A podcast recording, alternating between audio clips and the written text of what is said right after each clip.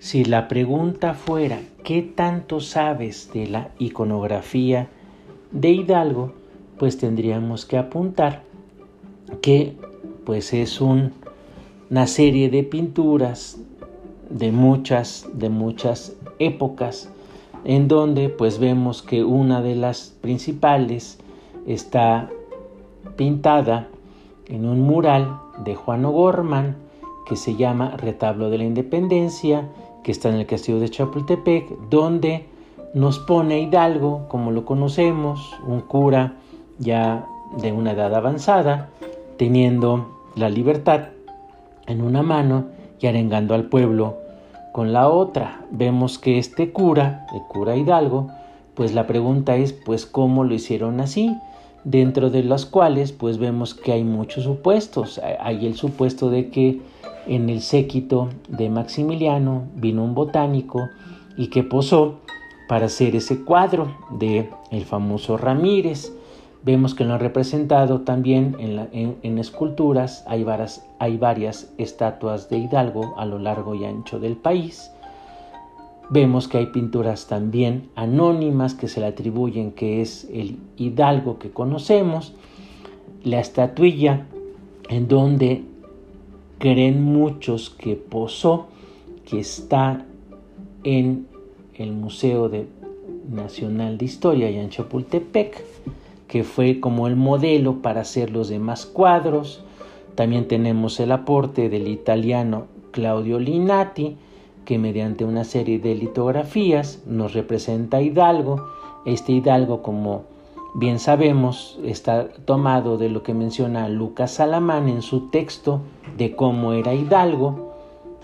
Vemos también otros pintores no tan famosos como Antonio Fabrés, que lo pinta en 1854.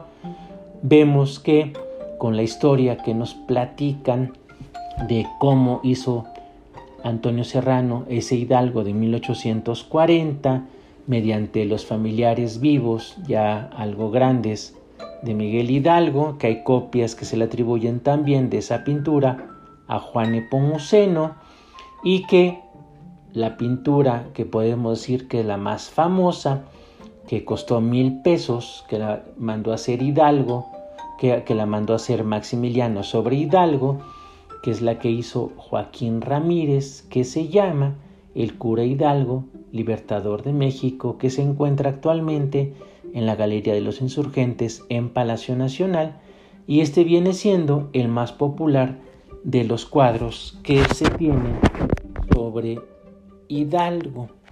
Vemos también entonces que va a haber una larga representación de Hidalgo y que esta de Joaquín Ramírez de 1865 pues es una de las pinturas más famosas donde nos representa prácticamente al hidalgo idealizado, que es el padre de la patria, que en el cuadro los componentes básicos está dado porque está un reloj que señala la hora de levantamiento, que él arenga.